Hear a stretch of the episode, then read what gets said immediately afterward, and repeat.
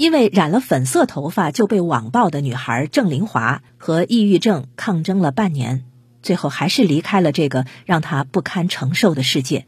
马青观察交流对新闻的看法。大家好，我是马青。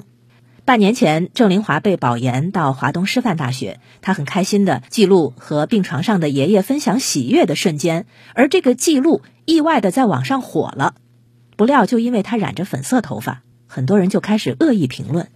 什么指责染粉色是不正经啦？又有人批评说你不配做老师啦？还有人说他利用病重的爷爷赚流量是吃人血馒头。更过分的是，还有人盗用他的图片编所谓老少恋的故事。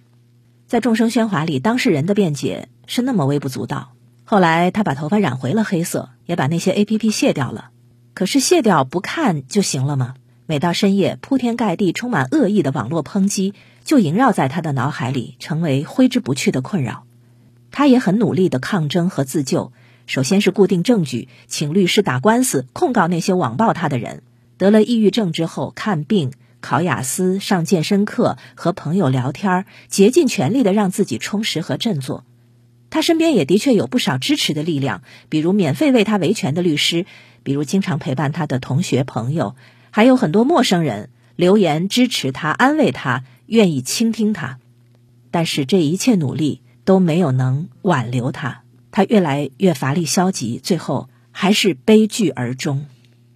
网暴的牺牲者远远不止郑林华，网名叫“管管”的视频博主轻生了，也是因为不堪忍受网络暴力。管管本来是一个普通的视频博主，就因为开着拖拉机自驾西藏，突然就走红了，积累了三十万粉丝。管管的妻子说。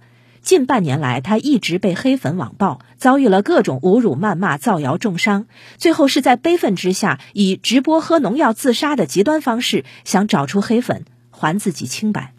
管管的妻子说：“没有经历过网暴的人，可能是不会了解受害者到底遭遇了什么。”的确如此，一年前因网暴致死的刘学周，他的官司今年开庭了。他在遗书中表示，每天都被大量小号谩骂攻击，实在承受不了这样的压力。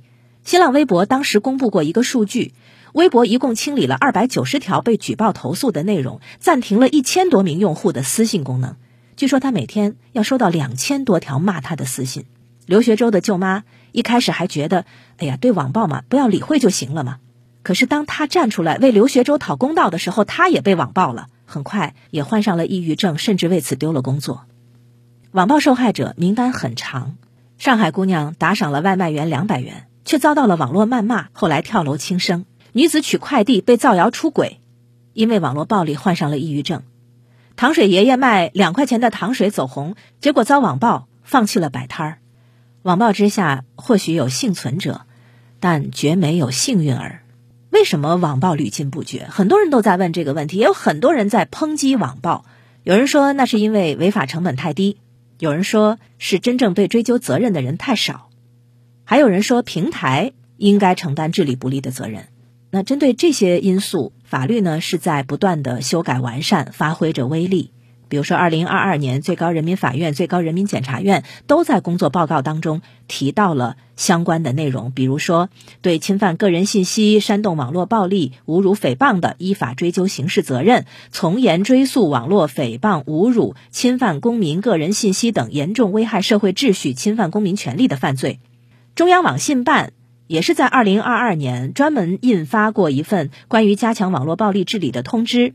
要求平台网站建立网暴预警预防机制，呃，还包括加强内容识别预警、构建网暴技术识别模型、建立涉网暴舆情的应急响应机制等等。但我觉得该反思的不止于此。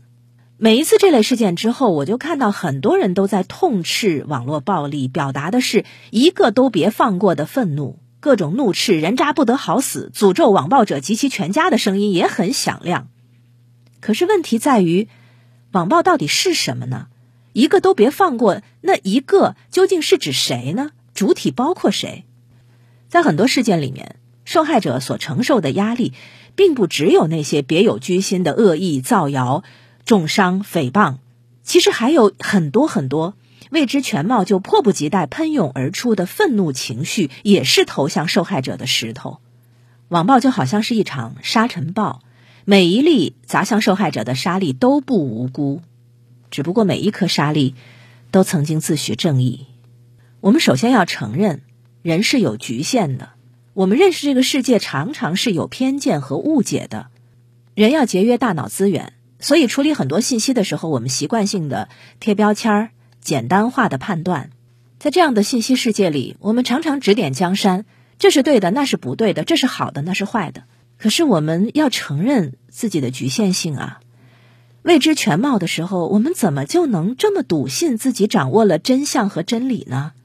特别是当我们自认为正义在握的时候，表达起来就不留余地、不留情面、肆无忌惮。可能反省的目光也需要投向我们自身吧，否则悲剧很难终结。